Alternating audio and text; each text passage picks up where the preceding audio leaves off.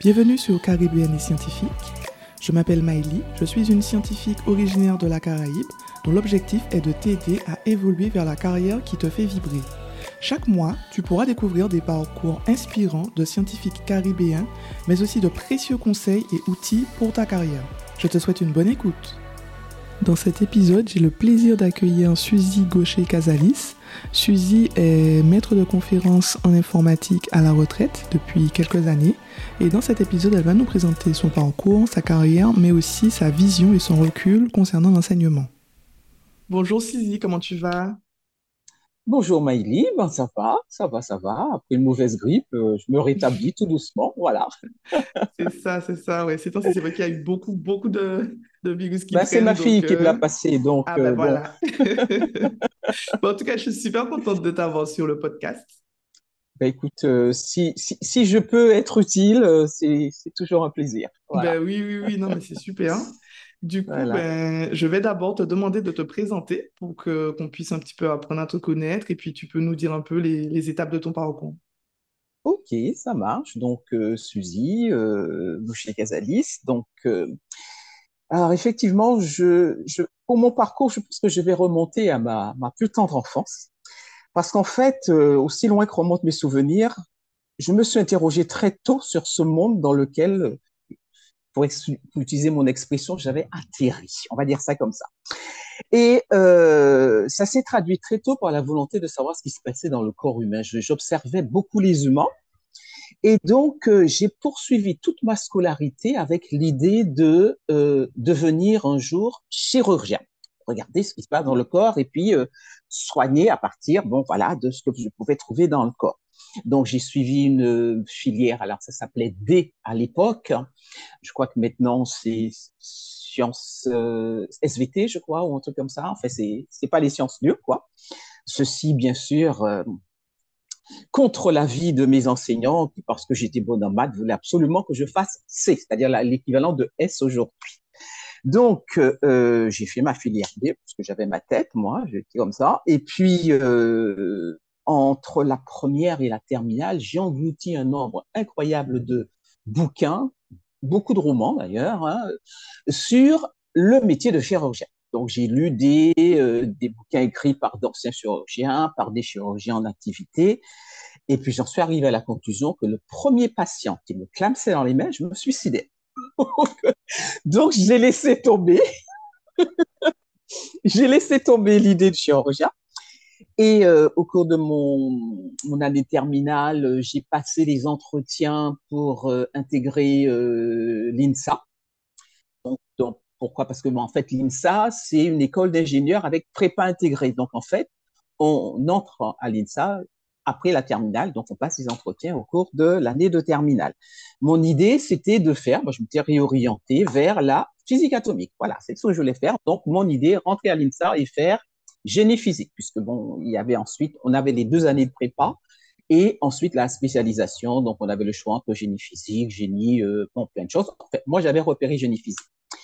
Et euh, donc après mon bac, ben, j'ai euh, j'ai intégré l'INSA et là, ben j'ai découvert l'informatique. J'avais jamais entendu parler de ça, Mhm. bien sûr, à l'époque, dans les lycées, on savait même pas ce que c'était. Je pense que même en Ben Guadeloupe, on ne savait pas ce que c'était. ouais. Et ben voilà, j'étais séduite. Les systèmes, la programmation, Mhm. bon, voilà. Parmi euh, tous les grands, comme on disait, euh, qui m'avaient accueilli, il y en avait plusieurs qui faisaient de l'informatique et j'ai été totalement séduite. Donc du coup, ouf, j'ai changé euh, d'avis, voilà, à nouveau, pour m'orienter vers l'informatique.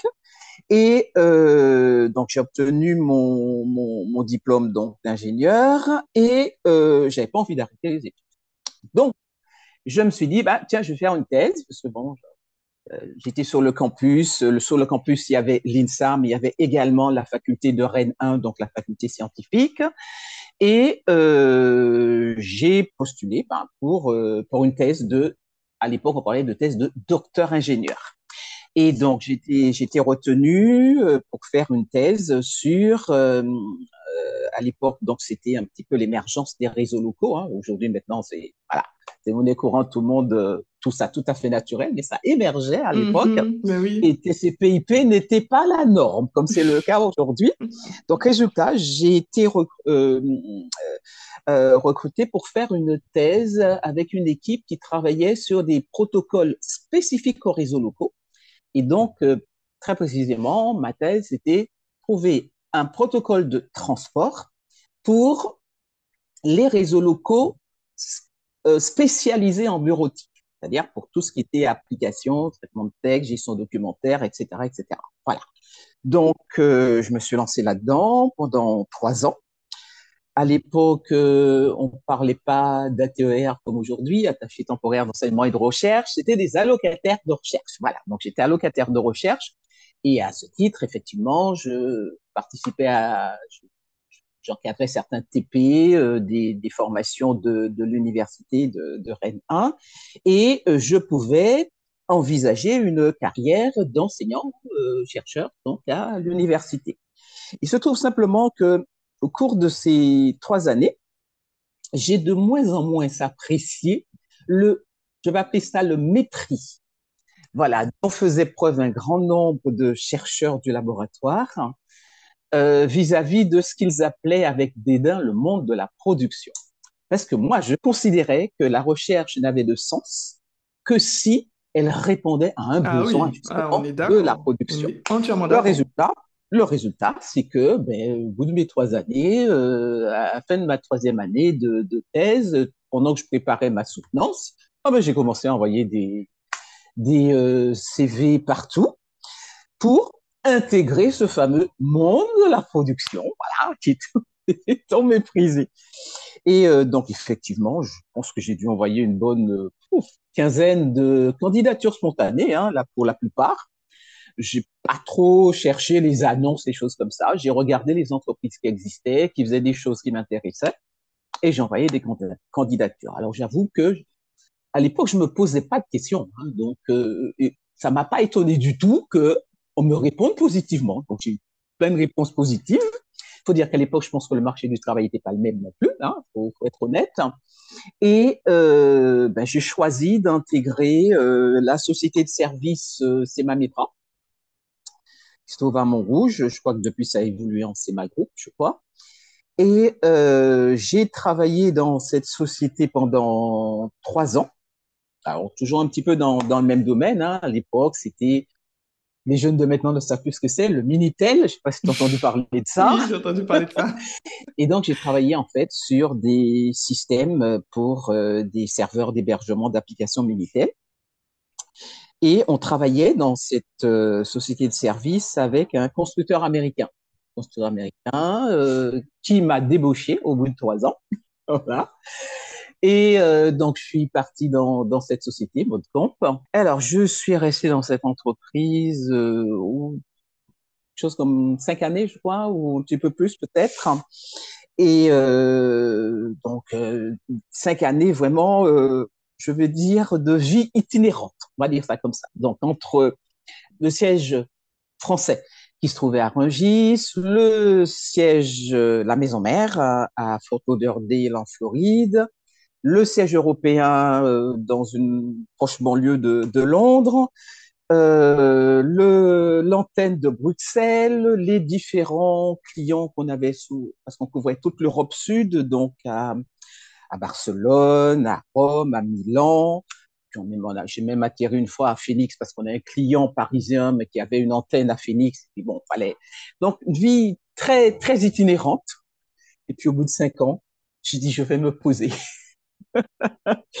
et euh, j'ai décidé, enfin j'ai décidé, j'ai accepté une proposition de retour euh, en Guadeloupe sur un poste responsable technico-commercial lequel je suis resté un an à peu près, je pense, et euh, j'ai ensuite enchaîné sur un autre poste de dans une autre entreprise qui s'occupait de, des traitements bancaires pour la, la plupart des banques de Guadeloupe en tant que responsable d'ingénierie informatique pour développer de, nouveaux produits dans, cette entreprise. Et euh, là, pareil, je crois que j'ai dû rester un an, un an et demi. Et je me suis mise à mon compte en tant qu'ingénieur conseil. Voilà. Et c'est dans cette euh, fonction dans cette activité libérale que j'ai repris contact avec l'université, que j'ai commencé à, voilà, à reprendre euh, l'enseignement, qui était une chose qui m'avait toujours intéressé d'ailleurs euh, depuis quand, euh, quand j'étais au lycée. Voilà. C'est clair, parcours, parcours très riche. tu as beaucoup, beaucoup bougé. Donc, c'est super déjà d'avoir ton expérience et ben, de voir tout ce que tu as pu faire.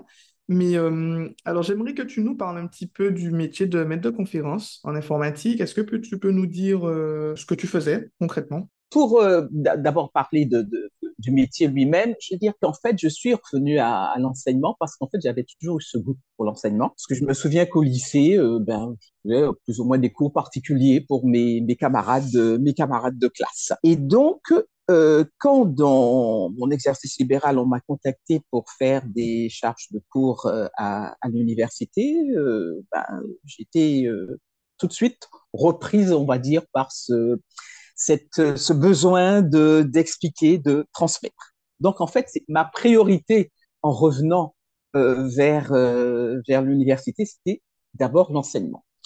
Simplement, euh, maître de conférence, c'est pas un enseignant, c'est un enseignant chercheur, d'accord? Donc son ce métier ah, comporte, on va dire, trois volets.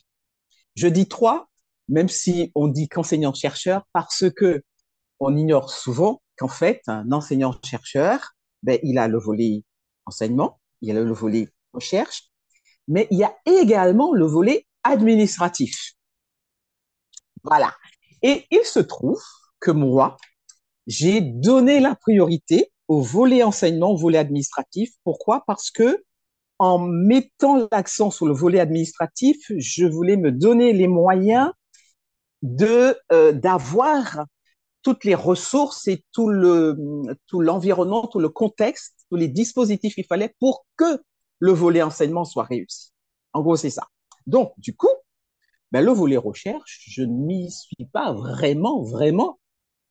J'avais pas le temps, en fait. J'avais pas le temps. Okay. Bon, j'avais pas le temps. J'aurais pu le prendre, hein, le volet recherche, mais ce qu'il y a, c'est que, alors, il y a plusieurs choses. Il y a d'une part que je ne me suis pas accordé le temps de réfléchir à une thématique de recherche qui m'intéresserait et, parce que c'est ça aussi qui est important, rentrerait dans les orientations du laboratoire de recherche auquel j'étais euh, euh, associé. Parce qu'en en devenant maître de conf, on devient maître de conf euh, dans un dans une université, mais dans un département. Donc j'étais dans le département FO, mais dans un laboratoire. Donc au départ c'était Grimag, après ça a changé, ça a évolué, ça a changé de nom. Euh, mais ce laboratoire a des thématiques de, recherche, des grandes thématiques. Et donc, il faut réussir à s'inclure dans ces thématiques.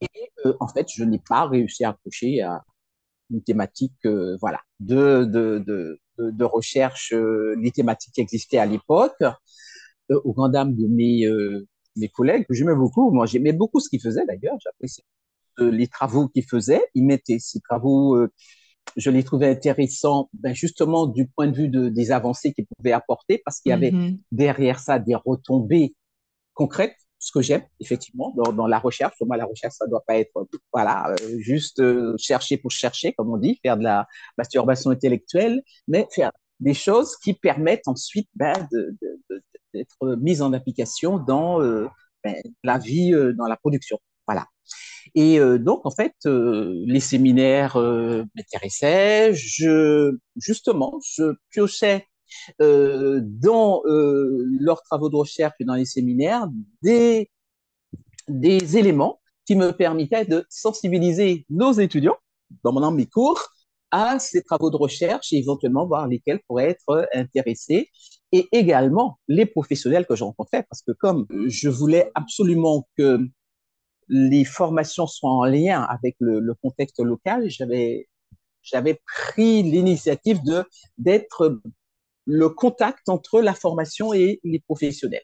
Voilà, donc euh, j'étais pour moi responsable des relations entre euh, les formations et euh, les professionnels du, du territoire.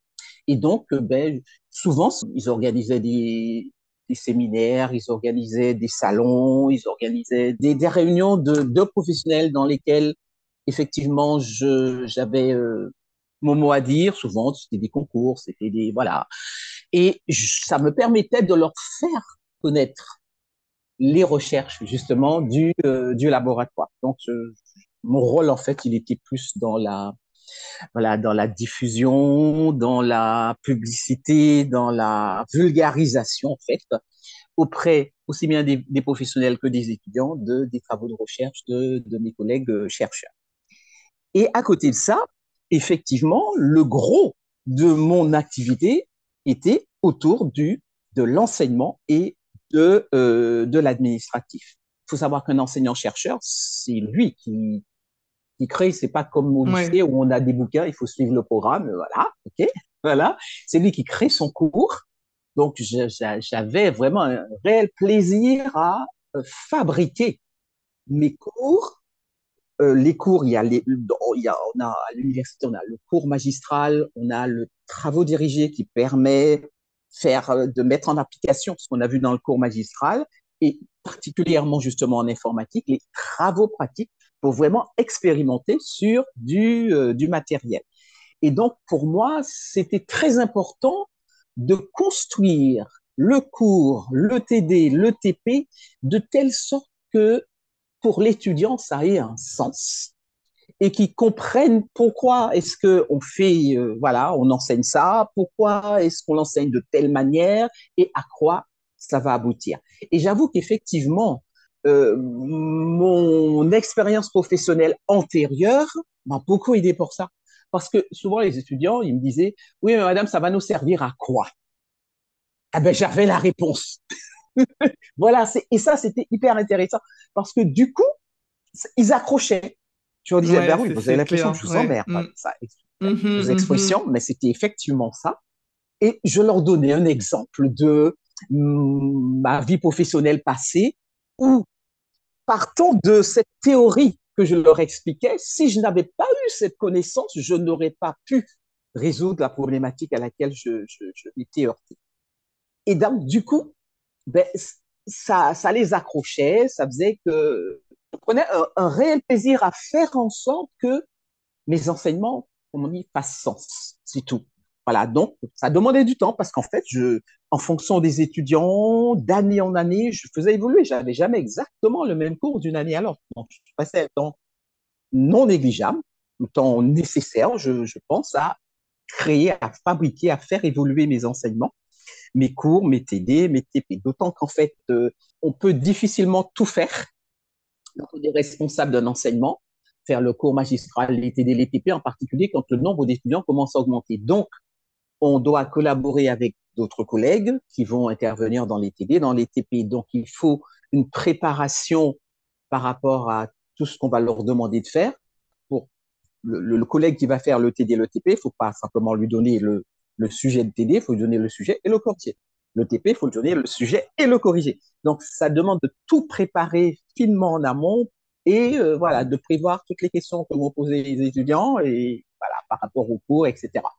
Donc ça, ça représentait un travail, euh, travail hyper euh, intéressant pour moi. Moi, c'était le plus important. Enfin, le plus important. L'un des plus importants. Ouais, ouais, ouais. C'est clair. Et du coup, tu, tu faisais cours pour euh, quel niveau? C'était des licences, des masters? Ah ben tout, tout. Alors, en fait, quand j'ai commencé, quand j'ai commencé mes charges de TDA à l'université, il n'y avait pas de licence informatique. Donc, j'intervenais en deux MIAS, je crois. Voilà. Donc euh, après, ben justement, pendant, alors j'ai obtenu un poste de maître de conf associé. Donc c'est un maître de conf, le maître de conf associé, c'est un professionnel qui consacre 50% de son temps à l'enseignement.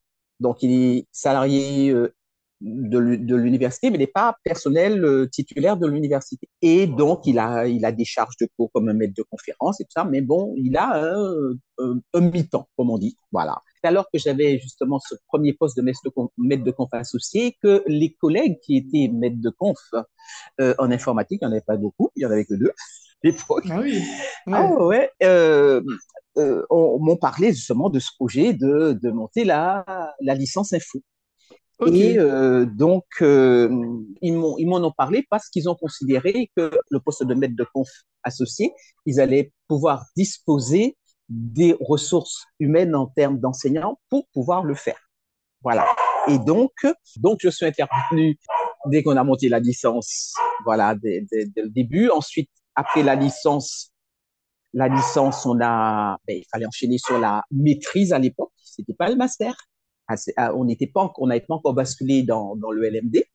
Et donc, je suis intervenu également euh, en maîtrise. D'accord. Donc, j'ai fait licence maîtrise. Et euh, bon, quand on a basculé dans, dans le LMD, ben, j'ai continué licence, euh, licence master.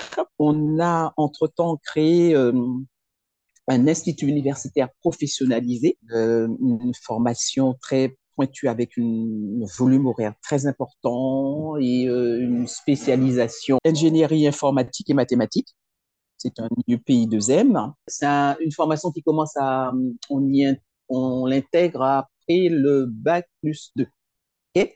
Et on en sort avec un diplôme d'ingénieur maître. Après, euh, bac, on, non, on, l'intègre à bac plus, oui, on l'intègre à bac plus 2.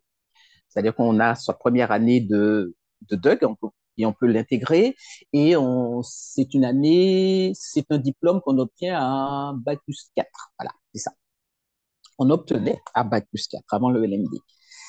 Et euh, donc j'intervenais voilà sur euh, sur l'ensemble l'ensemble des niveaux. Alors euh, c'est vrai qu'à un moment donné j'étais vraiment très ciblé parce qu'il y avait il y avait trop de charges de travail que sur licence master avant de revenir sur les dernières années à nouveau en en DUG. Voilà parce que ben justement je je comprenais pas trop ce qui m'arrivait en licence. donc, je me suis dit, je vais aller voir ce qui se passe en Voilà. Et euh, donc, voilà, tous les niveaux euh, je suis intervenu. Donc, ça, c'est pour le volet enseignement. Mais alors, justement, le volet enseignement, ça, ça permet de voir que bah, y a plein de choses euh, voilà qu'il faut mettre en place. Il faut mm-hmm, il faut mm-hmm. que, que les étudiants disposent de matériel qu'il faut. Il faut que les étudiants aient euh, des euh, dispositifs d'accompagnement qui vont bien etc donc le volet administratif du coup m'a intéressé pour ça. Et c'est vrai que le volet administratif c'est prendre la responsabilité en fait de d'un certain nombre de dispositifs donc, j'ai été successivement alors responsable donc de cette IUPI 2M qu'on avait créé en 2003. On a créé quand on a basculé dans le LMD et qu'il a fallu justement abandonner l'IUP qui ne rentrait plus dans le cadre des formations licence master euh, doctorat. Euh, on a créé une licence professionnelle euh, système informatique et logiciel. Donc, j'étais responsable adjointe, le responsable étant en Martinique, puisque c'était une licence professionnelle sur les deux pôles. 2006, bah, l'année du LMD. 2006. Oui, mais c'est assez récent, c'est assez récent quand même, je trouve, hein, pour euh, tout, ce qui, tout ce qui se passe maintenant en informatique. Euh. Ah oui, oui, non, mais euh, l'enseignement de l'informatique à l'université, c'est une histoire récente et qui a évolué de façon très, voilà, très importante. voilà, voilà exactement. Et ensuite, euh, ben en même temps que j'étais responsable de la licence euh, professionnelle, j'étais également responsable de cette nouvelle licence LMD. Euh, donc, euh, je l'ai été, d'ailleurs, j'étais responsable de la licence au passage à LMD jusqu'à quasiment presque la fin. je, j'ai parti en 2021, je pense que j'ai dû à, à cesser d'être le responsable de la licence en 2018, je pense. Voilà. Et donc, ça veut dire quoi en fait être responsable d'une formation? Ça veut dire qu'il faut être en mesure de gérer qui va intervenir, comment, quelles sont les équipes pédagogiques, prévoir euh, en particulier pour les euh, l'informatique, euh, la disponibilité des salles de TP, des voilà, et bien sûr les programmes. L'université ne dispense pas les formations qu'elle veut de n'importe quelle manière. Il faut absolument qu'elle ait, à l'époque où euh, moi je faisais des dossiers, c'était l'habilitation, et c'était une habilitation pour cinq ans. C'est-à-dire que tous les cinq ans, en fait, l'université doit présenter au ministère de l'enseignement supérieur sa proposition de formation, son programme de formation pour les cinq années à venir. Et ça, ça va être validé par euh, le ministère. Donc, chaque responsable de formation va travailler avec l'ensemble des équipes pédagogiques pour donner le programme de la formation avec l'ensemble des ressources qui permettent de mettre en œuvre la formation. Donc, mhm. programme de première année, de, pour la licence par exemple, de première année, de deuxième année, de troisième année, le, le, le pas le détail complet de chaque unité d'enseignement, mais son objet, son volume horaire, sa répartition en termes de cours TD, TP, euh, qui c'est qui va s'en occuper, voilà.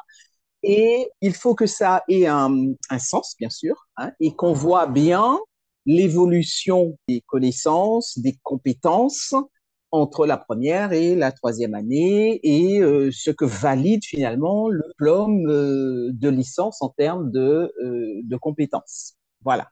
Donc, il y a tout un dossier à monter en respectant les fameuses règles qui sont données chaque fois et qui changent chaque fois.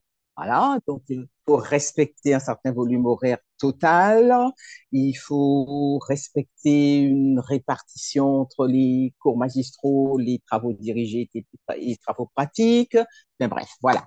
Donc, ce travail, c'est un travail assez lourd parce que quand on doit préparer une nouvelle habilitation, pour régulièrement réunir l'ensemble des membres de l'équipe pédagogique. Chaque fois qu'on fait le, la nouvelle faut faire le bilan de la précédente. Le bilan. Là, qu'est-ce que les, qu'est-ce que les, les institutions de tutelle aiment ça? Sachant que, en fait, je pense qu'ils tiennent vraiment pas compte de, de du bilan, ou en tout cas, ils s'attachent à ce qui les intéresse dans le bilan pour décider de ce qu'ils vont pas accorder dans, dans, le prochain, dans le prochain Voilà. Et euh, donc, il y a tout un travail en amont, voilà, pour euh, soumettre ce dossier d'habilitation. Donc, c'est beaucoup de réunionites, n'est-ce pas? Pour un, travail de euh, rédaction de ce dossier qui est, euh, qui est conséquent. Voilà. Donc, ben ça, ben, j'ai dû le faire euh, à plusieurs reprises. Hein. Euh, ben, j'ai dû le faire pour la licence. Quand on, est pas, on a basculé dans le LMD, hein, parce que bon, c'était pas vraiment moi qui étais responsable de ça au moment où on a créé la licence informatique en 98, je crois. C'était mes collègues. Hein. J'ai simplement participé. Mais euh, par contre, effectivement, j'en ai eu la charge quand on a basculé dans le LMD à deux reprises. C'est un travail sur lequel je misais beaucoup la première fois parce que bon, j'y croyais. Je me suis dit bon ben voilà, ça va être le la, possibilité de se donner les moyens de voilà. Euh, je suis un peu déchanté, j'avoue. Parce que bon, le, pense pas que les ministères de tutelle, je pense que c'est valable aussi bien pour l'enseignement supérieur que pour l'éducation nationale, et les mêmes préoccupations que ouais. sont sur le terrain. Voilà. Donc, je, voilà, j'en je, suis arrivé très rapidement à cette, cette conclusion. Mais bon, n'empêche que bon, c'est c'est c'est un, un, travail que la première fois en tout cas, je vraiment je me suis mise à fond là-dedans parce que je, je je voyais là la possibilité effectivement de mettre en place ce dont on avait besoin pour nos formations, pour nos étudiants, pour notre contexte. Voilà. Okay. Et justement, euh, par rapport à ce que tu nous disais, est-ce que qu'est-ce que tu penses qu'on pourrait essayer, enfin, je sais pas si à, votre niveau ou euh, maître de conf, il y, a, la possibilité de faire remonter tous ces problèmes, le fait que, comme tu disais, ils sont un peu éloignés de la réalité. Euh, c'est des choses actuelles ben, qu'il y a encore, qui encore maintenant. Qu'est-ce que tu penses qu'on pourrait faire pour essayer d'améliorer ça, si c'est possible de l'améliorer? Avec ton recul Améliorer quoi exactement? Le, La prise en compte de la réalité ouais, du terrain? C'est ça. à mon avis, dans le je suis peut-être défaitiste, mais dans le cadre euh, je veux dire, euh, euh, institutionnel, je pense que c'est ouais. c'est pas vraiment possible. En revanche, mmh. euh, il faut réussir à, à, à s'appuyer, je pense, sur des ressources locales et mettre en place du spécifique à nous, avec nos ressources et nos moyens à nous, et pas attendre les ressources institutionnelles. Parce qu'elles vont aller en diminuant toujours en diminuant, parce que depuis le début, j'ai vu que ça. Ça diminue, ça diminue, ça diminue. Et à côté de ça, on vient vous demander des choses abracadabra, qui ne tiennent pas debout, qui n'ont pas de sens, et souvent en plus qui n'ont pas de sens.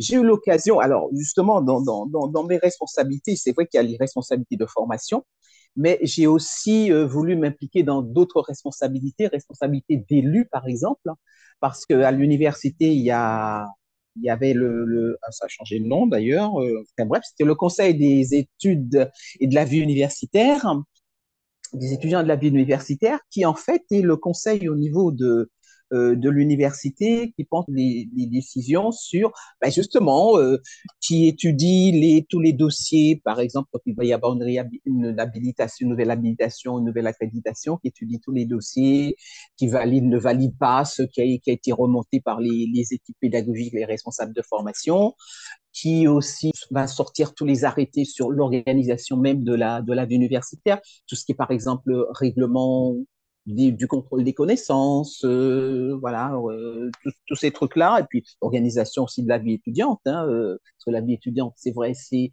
des enseignements, mais il faut aussi prévoir à côté tout le cadre de vie des étudiants pour favoriser justement le, leur réussite, donc tout ce qui est soutien, etc. Donc tout ça, ça se décide en Conseil des études de la vie universitaire, alors aujourd'hui maintenant, Conseil académique, pardon. Voilà, ça a changé depuis euh, la, les, dernières, euh, dernières modifications. Ça s'appelle un conseil académique maintenant. Et euh, donc, j'ai été élu pendant quatre ans, effectivement, au, au, Conseil des études et de la vie universitaire, titre membre de la commission, justement, règlement général du contrôle des connaissances et des aptitudes parce que bon, je, considérais que là-dessus, il y, avait, il, y avait, il y avait des choses à faire, des choses à, à recadrer. À, voilà. également, et ça, c'est là où j'ai vraiment vu là, toucher du doigt, euh, je vais être euh, méchante, peut-être un petit peu radicale, mais l'ineptie de certains mmh. textes. Mmh. institutionnels. De 2013 à 2016, j'étais directrice de la DESIP. La DESIP, c'est la direction de l'organisation des stages et de l'insertion professionnelle. Donc, voilà, euh, c'est un service, une direction, effectivement, qui il y avait plusieurs pôles hein, à l'intérieur. Euh, il y avait le service euh, donc d'accueil des étudiants, le service d'accueil d'encadrement des étudiants en situation de handicap en particulier. Il y avait aussi donc le service qui se chargeait de tout ce qui était insertion professionnelle avec le, lien avec les professionnels, la mise en place de, cadres pour les stages des étudiants en milieu professionnel, etc. Et euh, j'avoue qu'effectivement, dans, l'exercice de cette, fonction de, de, directrice, j'ai été mère. Franchement, il y a des textes qu'on recevait, quand je lisais, je me disais, mais attends, entre ce qui est dit dans tel article et ce qui est dit dans tel article, ça s'oppose. c'est mhm. antagoniste, ça va pas. Et on me demande d'appliquer ça. Moi, je suis pas resté plus d'une mandature à la direction de la deuxième. Parce que je pas demander à Suzy de faire ce genre de choses. Qui que tu sois, je te dis non. Ouais, clairement. Parce que, je suis d'accord. Voilà. Mm. Euh, c'est ma nature, ça. Moi, alors, je, je, vais, peut-être euh, effectivement euh, être choqué, certaines personnes qui vont écouter ça, mais je suis anticonventionnel dans les tripes, dans l'âme, profondément anticonventionnel. Je remercie ma mère de n'avoir jamais contrarié ça. Parce que depuis toute petite, c'est comme ça. Voilà. Et euh, tu peux pas me dire, voilà, parce que c'est la tutelle qui a décidé, mais la tutelle, il y a des gens là-dedans qui peuvent se tromper, qui sont des humains qui peuvent faire des erreurs. Donc, il suffit de leur faire remonter. Et je suis désolé, mais j'avoue que je suis déçu de voir que beaucoup de cadres, de hauts cadres, n'osent pas faire ce genre de, de démarche, de, de, faire remonter à la tutelle. Vous vous êtes planté. Mm-hmm. Dire à la tutelle, oui, oui, alors que le, petit cadre qui est en dessous, euh, voilà, vous dit c'est pas bon, c'est pas machin. Bon, mais celui qui est en lien direct avec la tutelle devrait prendre l'initiative de faire remonter que c'est complètement, c'est une ineptie. Et ça, non, non, c'est pas fait. Je, le regrette, je le regrette franchement. Mais bon, c'est ainsi. Bon, c'est je dirais qu'à la, à la limite, c'est humain. Moi, je suis pas carriériste, donc forcément, ce genre de choses, je n'hésiterai pas à le faire. Et bon, on tient à sa carrière, effectivement, on a peut-être oui, du mal à le faire. Oui, oui, oui, mais voilà, on va dire ça comme ça. Hein. je suis d'accord avec toi, il faut, faut savoir euh, faire les choses, il faut savoir dire les choses, parce que sinon, euh, on s'en sort pas, en fait. Hein. C'est pas possible. Et on peut pas demander aux gens de travailler comme ça sans cohérence, quoi. franchement, je, je, je, partage ton point de vue, en tout cas. Et euh, ben justement, est-ce que tu peux nous parler quand même un petit peu de ben, comment on monte une filière? Parce qu'en fait, je sais que tu as participé au montage de la filière euh, informatique, comme tu nous as dit. Est-ce que tu peux nous en parler, nous dire un peu comment ça s'est passé, euh, les difficultés aussi que vous avez pu rencontrer, parce que je pense que vous en avez eu. Euh, est-ce que je peux nous en parler un peu? Ben écoute, pour moi, j'avoue que j'ai un très bon souvenir du montage de la, de la première licence informatique, quand c'était encore licence maîtrise. D'abord parce qu'on était une petite équipe très soudée, très motivée. Je pense préoccupée en premier lieu de mettre en place quelque chose au service des études. Voilà, je crois que, et ça c'est important. Donc il y a eu un travail d'équipe euh, vraiment euh, euh, avec euh, consensus autour de l'objectif. Voilà. Et donc, effectivement, bon, j'avoue que là, euh, j'étais maître de conférence aussi, donc j'étais à la fois sur ça et sur mon, mon boulot d'ingénieur conseil. voilà. Mais bon, j'ai quand même euh, essayé d'être au maximum impliqué, bon, parce qu'il fallait décider de comment monter une filière, c'est dire, bon, voilà, euh, c'est une licence, c'est trois années. Qu'est-ce qu'on fait la première année? Qu'est-ce qu'on fait la deuxième année? Qu'est-ce qu'on fait la troisième année? De façon progressive. Quel est l'objectif de cette licence? Parce qu'il y a licence informatique et licence informatique. Il y en a qui sont euh, bon, plus orientés vers euh, tout ce qui est euh, architecture système. Il y en a qui sont plus orientés vers euh, tout ce, création de logiciels. Euh, voilà, il y a, il y, a, il y, a, il y a différentes orientations possibles. Nous, on avait choisi de faire une licence qui soit disciplinaire. Voilà, on va dire ça comme ça. Mais bon, voilà, euh, voilà, qui ouvre les portes aux- à, à diverses possibilités. C'est-à-dire celui qui, qui aurait voulu faire plus système avait la possibilité de le faire à la sortie. Celui qui voulait faire plus programmation logicielle, voilà, pouvait le faire.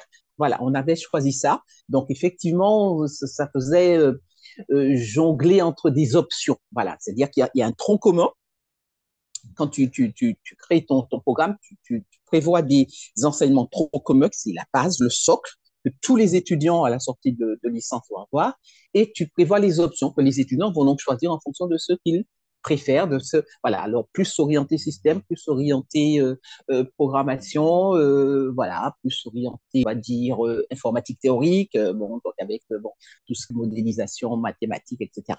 Voilà, donc tu crées ton socle et tes options. Et ça, ben, tu le prévois sur les trois années consécutives. Donc, il faut prévoir la programmation, mais quand tu prévois la programmation, il faut prévoir qui va faire ça. À l'époque, quand on a décidé de monter la licence, on n'était pas nombreux en termes de, de, de, d'enseignants d'informatique euh, à, à, l'université. Donc, l'idée, ça avait été, et c'est là où j'ai, eu mon rôle, en fait, hein, c'est trouver des professionnels euh, avec le, le, le, comment dire, le, le, le fondement théorique, la base théorique, les compétences théoriques qu'il fallait pour être en mesure d'enseigner dans la licence. Parce que bon, licence, il y a à la fois les fondements théoriques et, les applications pratiques. Mais comme c'est une licence, il faut des fondements théoriques. Donc, on ne peut pas prendre quelqu'un qui va juste faire, faire de la pratique à nos étudiants, mais qui soit capable aussi de, d'enseigner les bases, les fondements théoriques. Donc, euh, il fallait trouver les professionnels pour les associer à l'équipe euh, pédagogique. Donc, voilà ce, ce, qui a été fait. On a trouvé, on a, il y avait des, des professionnels qui étaient partants. Donc, euh, tu trouves les équipes professionnelles. Et puis, bien sûr, euh, il faut les, euh, les, les, les, la logistique, on va dire, hein, pour, pour faire l'enseignement. Donc, les cours magistraux, il n'y a pas de souci, tu fais sans salle de cours, les TD, tu fais sans salle de cours. Les travaux pratiques en informatique, il faut des machines. C'est clair. Là, ah, ça a été compliqué à, les, je dirais, la première, les deux premières années. Ça a été, ça a été sioux. Et, euh, et en fait, on, a bien fait ça évoluer. On a, on a forcé, on a un petit peu fait le forcing pour obtenir. On a, je crois qu'on n'avait que deux salles au départ. On a fait le forcing pour avoir une troisième salle. Voilà. Mais bon, équipé, euh, bon, voilà. Bon an, voilà, on va dire ça comme ça. Et euh, ce qui a été la, la, bouffée d'oxygène, c'est quand on a créé l'IUP. Et là, comme c'était une formation particulière, on a vu qu'on pouvait obtenir des fonds européens pour euh, équiper cette, cette formation. Et là, bon, là, j'étais mise à fond sur euh, cette mission de euh, monter le dossier pour obtenir la création de deux salles, mais super équipées pour l'époque, pour l'IUP. Et euh, ah, je me souviens de ça, ce projet, je, me suis impliqué à fond là-dedans, ça m'a plu. Bon, voilà, il fallait regarder déjà les, textes européens. alors, j'ai eu une, une, dame à la région, j'ai malheureusement oublié son nom, qui m'a beaucoup aidé là-dessus et on a beaucoup travaillé. Je me souviens des allers-retours incessants que je faisais entre Pointe-à-Pitre et Basse-Terre pour trouver les bons articles, les bons trucs, comment présenter le dossier, euh, voilà et puis aussi quand même aussi intervenir au niveau de la gouvernance de l'université parce que les fonds européens, il y a toujours une part à avancer, une petite part à avancer par l'établissement. Voilà, donc aussi avec le, le, la gouvernance de l'établissement. Et euh, on a fini effectivement par obtenir deux super salles. Ça changeait complètement des vieilles salles avait avant cela, deux super salles pour euh, les travaux pratiques euh, informatiques euh, de l'IUP et qui servaient donc également aux licences master en, en, informatique de, de l'époque. Voilà, ça a été ça, ça, ça a été un super, un super projet. Voilà. Okay. J'ai beaucoup aimé cette, cette, cette, activité pour, voilà. Voilà, voilà. Mais du coup, là, alors maintenant, euh, par rapport à tout ce que tu nous as dit, donc si j'ai bien compris, tu as quand même euh, géré cette licence pendant de très nombreuses années. Euh, comment tu as vu, comment tu as perçu un peu l'évolution de l'UA au travers de, ben, spécifiquement en informatique, hein, puisque c'est, vraiment dans ce, dans, dans, ce cadre que tu travailles. Est-ce que tu peux nous parler un petit peu de ce que tu as vu évoluer au fil des années? Et puis toi, ben, quand tu as quitté un peu, comment tu t'es senti, qu'est-ce que tu t'es ah, comment j'ai vu évoluer. Alors, euh, bon, je vais être un petit peu nostalgique. C'est vrai que les, les premières années, on avait peut-être peu de moyens, mais euh, il, y avait, il y avait une motivation, cohérence dans les équipes. Et ça, c'est très important. Pour gérer une formation, quand, quand tu as des équipes qui sont soudées, euh, qui vont dans la même direction, et les premières années, ça a été, ça a été ça. Ça a été vraiment, euh, on faisait des réunions, euh, pas, c'était pas des réunions pour s'attraper euh, le chignon, c'était des réunions pour faire avancer les choses. on, va dire ça, comme ça. Mais bon, forcément, c'est les choses évoluent. Hein. je crois que je sais plus, il y a un philosophe, euh, je sais plus lequel, grec là, qui a dit euh, rien n'est permanent sauf le changement. Ben tout change. Voilà. Alors, ce qu'il y a, c'est que bon, le changement, on peut le voir euh, positivement ou négativement selon selon où on se place, effectivement, euh, selon sa vision, voilà, des, des choses. Et moi, je considère qu'effectivement, euh, l'évolution, euh, n'a pas été forcément euh, positive, de mon point de vue, bien sûr. Euh, principalement parce que, bon, euh, le cadre législatif parce qu'on est obligé de la respecter. C'est une université, c'est une institution publique, hein, euh, gérée par une tutelle euh, qui définit le cadre dans lequel euh, ça doit, fonctionner. Et je trouve que ce cadre législatif pour les formations universitaires, je considère qu'il n'a pas évolué dans, le bon sens. Et il a d'autant pas évolué dans le bon sens que la même chose se produit au niveau avant, c'est-à-dire au niveau scolaire cursus scolaire. C'est-à-dire que les, les, mêmes retors que l'on a, que l'on constate au niveau universitaire, on les a au niveau du cursus scolaire. Ce qui s'est passé, c'est que progressivement, j'ai vu arriver en première année, mais des étudiants de, comment dire, de moins en moins, euh, comment dire, sais pas, avec des connaissances toujours moindres et des compétences toujours moindres. Et quelque part, je, je, je me l'explique parce que bon, j'ai, j'ai, une petite parenthèse privée, j'ai quand même eu une fille, donc je l'ai eu tardivement, donc j'ai pu constater, j'ai, voulu suivre sa scolarité en m'impliquant dans les associations de parents d'élèves et puis dans, les réunions des, des, équipes pédagogiques des, différents niveaux, hein, que ce soit euh, euh, en primaire, en collège ou euh, en lycée. Et été forcé de constater que bon, il y avait un gros souci au niveau donc du, cursus scolaire sur les priorités. Voilà, sur les priorités. Le problème, c'est qu'aujourd'hui, on a des, dans mes, dans mes dernières années à l'université, on a des étudiants qui arrivent en première année de licence, et je suis désolé de le dire aussi crûment, ne savent pas lire. Parce que lire, c'est pas aligner des mots, c'est comprendre. le sens de ces mots-là.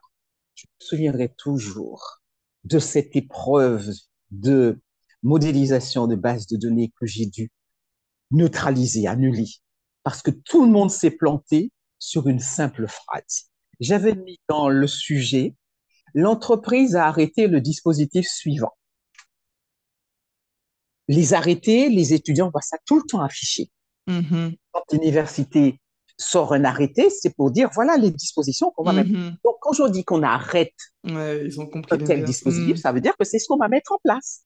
Ils ont tout compris l'inverse. Tout le monde a compris, on fait pas ça. J'avais toute, toute une promo qui était plantée, en surtout en termes de modélisation de données. Si, si on ne prend pas les choses dans le bon sens, dans le sens inverse, le- la base de données, au bout du compte, c'est complètement... euh, et, et je leur dis, mais quand on corrige, mais arrêtez, vous savez ce que c'est qu'un arrêté. Quand, on- quand vous lisez les trucs là, vous voyez pas que c'est marqué arrêté numéro tant.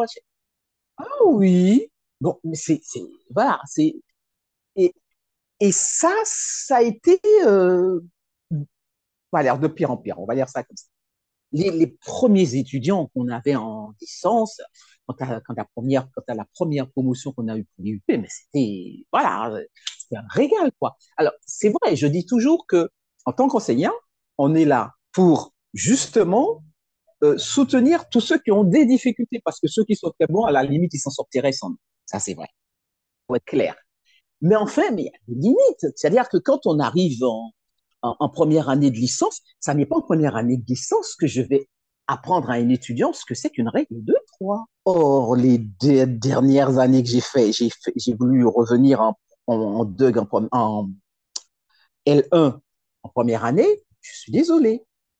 J'ai dû expliquer à plusieurs reprises ce que c'est qu'une règle de 3. Et ça, je, je dis que c'est pas possible qu'on sorte de terminale avec ça. Mais je l'explique quand je vois ce que j'ai vécu avec effectivement euh, le suivi de, de, ma fille qui est sortie effectivement euh, du lycée en 2017, je crois. Mais c'est ce que, c'est ce que j'allais te dire parce qu'en fait, on se rend compte que, alors moi, j'aurai 32 ans cette année, mais je me rends compte que ce que j'apprenais en primaire, c'est pas du tout ce que les, les élèves apprennent. Alors, je pense que ça s'explique aussi parce qu'il y a, comme tu dis, beaucoup de difficultés aussi au niveau du système scolaire qui font que, ben, même déjà quand on regarde l'année où il y a eu toutes les grèves, les enfants n'allaient même pas à l'école. Enfin, il y a vraiment, je trouve, quand même des, des choses qui n'aident pas les, les étudiants, les élèves à, à y arriver. Et Ben je oui, pense dans- que même les professeurs, enfin, voilà. c'est compliqué Voilà. pour eux, quoi. Enfin, C'est compliqué pour eux. euh, Et ça l'est devenu de plus en plus parce que avant, j'ai une sœur qui, qui a été euh, professeure des écoles pendant des années et ensuite en- enseignante spécialisée. Euh, le cursus de formation qu'elle a suivi à l'époque à, à, l'IUFM, ça n'a rien à voir avec maintenant. Quand ils ont changé la réforme qu'ils ont faite pour dire, bon, maintenant, on devient professeur dès qu'on a un master. Mais et la partie pédagogie? Et la partie prise en charge des élèves? Qu'est-ce qu'on en fait? Je veux dire, c'est euh, être, euh, avoir un master en maths, ça permet pas de savoir comment gérer, comment apprendre les mathématiques à, un élève de, de, de CE1. Donc, si à côté de ça, il n'y a pas effectivement cette formation sur la pédagogie, sur la prise en charge des élèves, etc., ben, on va de plus en plus à la catastrophe parce que se retrouvent devant les élèves des gens qui ont effectivement des connaissances et des compétences dans une discipline, en français, en anglais, en, en maths, mais qui n'ont aucune compétence sur la prise en charge d'un élève. Or, quel est le meilleur moyen de transmettre la connaissance euh, euh, à, quelqu'un? Ben, c'est d'être capable de, de, communiquer correctement avec cette personne, de gérer la relation avec cette personne. Et ça, c'est pas fait. C'est pas fait. Donc, arrive en première année de licence des élèves à qui il faut apprendre à faire une trois, qu'il faut apprendre à euh, décrypter le, sujet d'un exercice. Et quand on passe son temps à faire ça, ben, on n'apprend pas ce exactement. ils sont Ouais, là. c'est ça. OK? Et donc, ben, progressivement, ben, voilà, le niveau baisse au niveau scolaire, ben, le niveau a tendance à baisser aussi au niveau universitaire. C'est clair. C'est juste la conséquence, en fait. C'est la suite. c'est La, Parce que derrière, il y a cette fameuse, par contre, politique hypocrite des instituts. Je suis désolé d'être encore très dur. La politique des chiffres. Il faut 80, plus de 80% de réussite pas que résultat, on le donne. Il ne faut pas hésiter à le dire, on le donne. Les enseignants ont pour consigne de d'augmenter la note qu'ils ont donnée. Voilà, les, euh, les responsables d'établissement ont pour consigne de faire en sorte que voilà, le nombre de réussites soit supérieur à tant. Voilà, et puis on fait du chiffre. Et la réalité derrière de la vraie réussite des élèves et des étudiants, ben, c'est pas leur problématique. Après, on sort des chiffres et on est très content de publier des chiffres. Alors que bon, qu'est-ce que vaut ces chiffres en fait? C'est ça. exactement, mais c'est ça bien le problème. On est dans une société où tout tout est décrit par des chiffres et derrière, ben en fait, il euh, n'y a rien. C'est creux. Et c'est dommage, mais je suis désolé, mais c'est hélas l'évolution. C'est pas que l'évolution de l'université, c'est l'évolution, à mon avis, de la fonctionnement de la société, mais forcément, ça, ça se, ça se répercute, euh, ça se répercute sur l'université. L'université, l'enseignement, de façon générale, depuis le début du cursus jusqu'au jusqu'au supérieur. Voilà, je suis peut-être un petit peu négative. Le seul truc positif que j'ai vu quand même, hein, pour terminer sur une note positive dans l'évolution de, ce que j'ai vu. Mais c'est vrai, au début, on bataillait pour avoir du matériel et tout ça. Bon, ben, quand je suis parti, bon, on avait un super bâtiment de TP. Bon, alors maintenant, il, voilà, il y avait certainement quelques, quelques couacs pour qu'il fonctionne. Mais bon, la volonté avait été voilà, exprimée. Bon, il y avait un nombre beaucoup plus important de salles de TP. Euh. Mais enfin, mais c'est comme toujours dans les administrations, on voit la, la phase d'investissement, puis on oublie la phase de fonctionnement après. C'est ça. c'est pas tout de bâtir, bâtir quelque chose, il faut l'entretenir pour que ça tienne. Mais ça, c'est dans toutes les administrations. Mais oui, mais oui, c'est partout. C'est partout. Dans toutes les administrations. Mais justement, alors, par rapport à ce qu'on se disait, où effectivement, on voit que ça n'évolue pas forcément de manière positive, euh, je sais pas, euh, ben justement, toi qui as une fille, comment tu as, comment as fait pour un peu gérer euh, ces différences que tu as pu observer? En gros, ce que je veux savoir, c'est toi, qu'est-ce que tu pourrais dire à une, mère de famille qui justement voit cette évolution un peu négative au niveau scolaire pour un peu aider ou accompagner son enfant quand même à y arriver, quoi? Moi je dirais aux parents de maintenant et aux parents à venir que c'est à eux de lutter contre euh, que j'appellerais le, les dictats de notre, euh, notre société actuelle. Comment dire ça? Parce que, en fait, il y a des schémas dans notre société. Voilà, il faut faire comme si, il faut faire comme ça, c'est comme ça qu'il faut faire.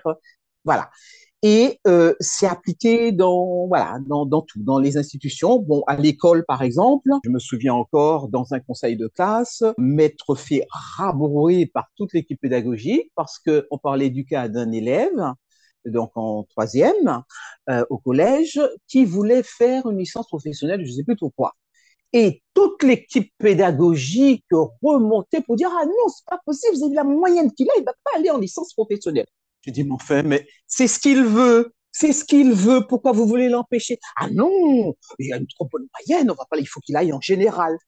Et c'est ça qui se passe très souvent.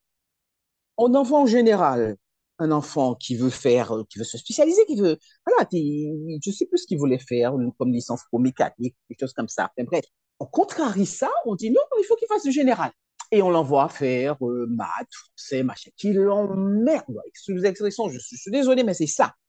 Et, euh, le résultat, c'est que ça n'intéresse pas. C'est voilà. Et puis bon, euh, finalement, bon an, mal an, ben, il va finir par sortir avec son bac, mais avec un bac il n'a rien, il s'est intéressé à rien, il n'a pas, c'est pas ce qu'il voulait faire. Donc moi, je dis aux parents, soyez à l'écoute de vos enfants et envoyez paître, s'il le faut, les équipes pédagogiques avec leurs dictats. On a tant de moyennes, il faut qu'on fasse général. On en a moins, il faut qu'on fasse pro. Non. Écoutez votre enfant, regardez ce qui lui plaît. Je, leur dis ça parce que moi aussi, je me suis planté. Moi aussi, hein, je n'ai pas vu assez tôt que ma fille, elle avait besoin de quelque chose de très manuel et très tôt. Mais ça, je ne l'ai pas vu. Je n'ai pas suffisamment observé ça. Donc, il faut observer, il faut écouter son enfant, il faut regarder ce qu'il apprécie, ce qu'il a, lui faire faire des expérimentations euh, pendant les vacances, des choses comme ça, pour voir si il n'y a pas autre chose que la filière classique, voilà, parce que tout le monde peut pas être médecin, tout le monde peut pas être avocat, tout le monde peut pas être, euh, voilà. Donc, et l'enfant va faire ce qu'il aime, il va s'épanouir dans ce qu'il aime. Et il faut pas lui dire qu'il le seul moyen de gagner sa vie, c'est d'être euh, médecin ou, avocat, parce que si ce qui l'intéresse, c'est la mécanique auto, il va réussir dans la mécanique auto. Il va s'en sortir, il va, comme il s'investit là-dedans, comme il aime, il va se donner les moyens de réussir sa vie en faisant ce qu'il aime. Et c'est vraiment la meilleure des solutions. Et à l'enfant, il faut dire, voilà, tu veux faire ça, même si les autres autour de toi te disent que c'est parfait pour toi, si toi tu y tiens, donne-toi les moyens de le faire. Même si ces moyens ne sont pas les moyens académiques. Parce que le mm. problème, justement, avec les moyens académiques, c'est que, justement, ils sont euh, configurés pour que chacun rentre dans des schémas. Et tout le monde ne peut pas rentrer dans les schémas classiques. Clairement. Oui, j'apprécie beaucoup ce que tu dis. Euh, parce que je trouve que c'est vraiment, c'est vraiment la vision, euh, ben, en discutant un peu même avec des amis, euh, c'est vraiment la vision que je trouve beaucoup de jeunes ont maintenant aussi. Hein. On se rend compte que ben, on essaie de savoir ce qu'on aime, qu'est-ce qu'on a envie de faire. Mmh. Souvent, on n'a pas envie de faire une seule chose, parce que des fois, on va faire une licence, je sais pas, spécifique dans, dans un domaine, mmh. mais on n'est pas forcément bon uniquement dans un domaine. On a peut-être envie de faire autre chose. Absolument. Donc, en fait, je suis 100% d'accord avec ce que tu dis. Et l'important, c'est de vraiment se connaître, savoir ce qu'on a envie de faire et le faire, c'est tout. Hein. Voilà. Voilà. Et, vraiment se dire, c'est ce que je veux faire. Voilà. OK? Parce que le premier frein à ce qu'on veut faire, à ce qu'on veut réaliser, c'est soi-même. Donc, à partir du moment où on enlève ce frein, on ignore le reste. Et puis, euh, voilà. Ben, super. Non, mais franchement, euh, j'ai beaucoup, beaucoup apprécié euh, ce moment avec toi, Sisi. Merci beaucoup pour ta franchise, ben, pour tout ce que tu nous as Je t'en prie, je t'en prie. C'était vraiment super. J'ai appris beaucoup de choses et franchement, c'est très intéressant d'avoir ben, ton recul, en fait, parce que on se rend compte que ben, la société d'une certaine façon, on a évolué dans ce monde. Il y a forcément des choses qui, ben, comme tu dis, ben, ça évolue positivement ou négativement, mais il faut qu'on y arrive même si ça évolue négativement, il faut qu'on trouve des mhm. solutions. ah, absolument. Euh, absolument. Absolument, il faut, il faut, il faut, et il faut surtout, je pense à la, la, la, génération à venir, maintenant et à venir, c'est elle qui devra faire en sorte que, voilà, de d'inverser cette, cette courbe vers toujours plus de paraître que d'être. Voilà. Clairement. Voilà, voilà. Clairement, mais je te remercie beaucoup pour cet échange. C'était vraiment super. J'aurais eu ben, encore plein d'autres questions, forcément. Mais bon, soit tu vas revenir, soit on va en discuter en off, parce que vraiment, c'est trop intéressant de discuter avec toi. J'ai ah beaucoup ben, aimé. C'était, c'était un plaisir de, d'échanger sur bon, c'est, tous ces aspects. Je suis à la retraite, c'est, c'est ce à quoi je me consacre. Je réfléchis sur toutes ces ces questions que je me pose depuis, bah, depuis que je suis toute petite. Voilà, donc je me documente euh, et puis j'essaie de d'investir euh, toutes ces connaissances que j'ai accumulées, connaissances autant scientifiques que philosophiques, au cours de toutes ces toutes mes expériences pour essayer de trouver des réponses. Alors, tout à fait. Je vais les mettre sur papier un jour, mais bon. Et pourquoi pas? Franchement, euh, ça, ça, pourra vraiment servir. Hein on verra, on verra. Merci encore. Et puis, euh, ben, je t'en prie, Maëlie, à très bientôt. Bye bye. Merci. Merci d'avoir écouté cet épisode. J'espère qu'il t'a plu. N'hésite pas à le partager ou à laisser un commentaire sur la plateforme de ton choix. À très vite.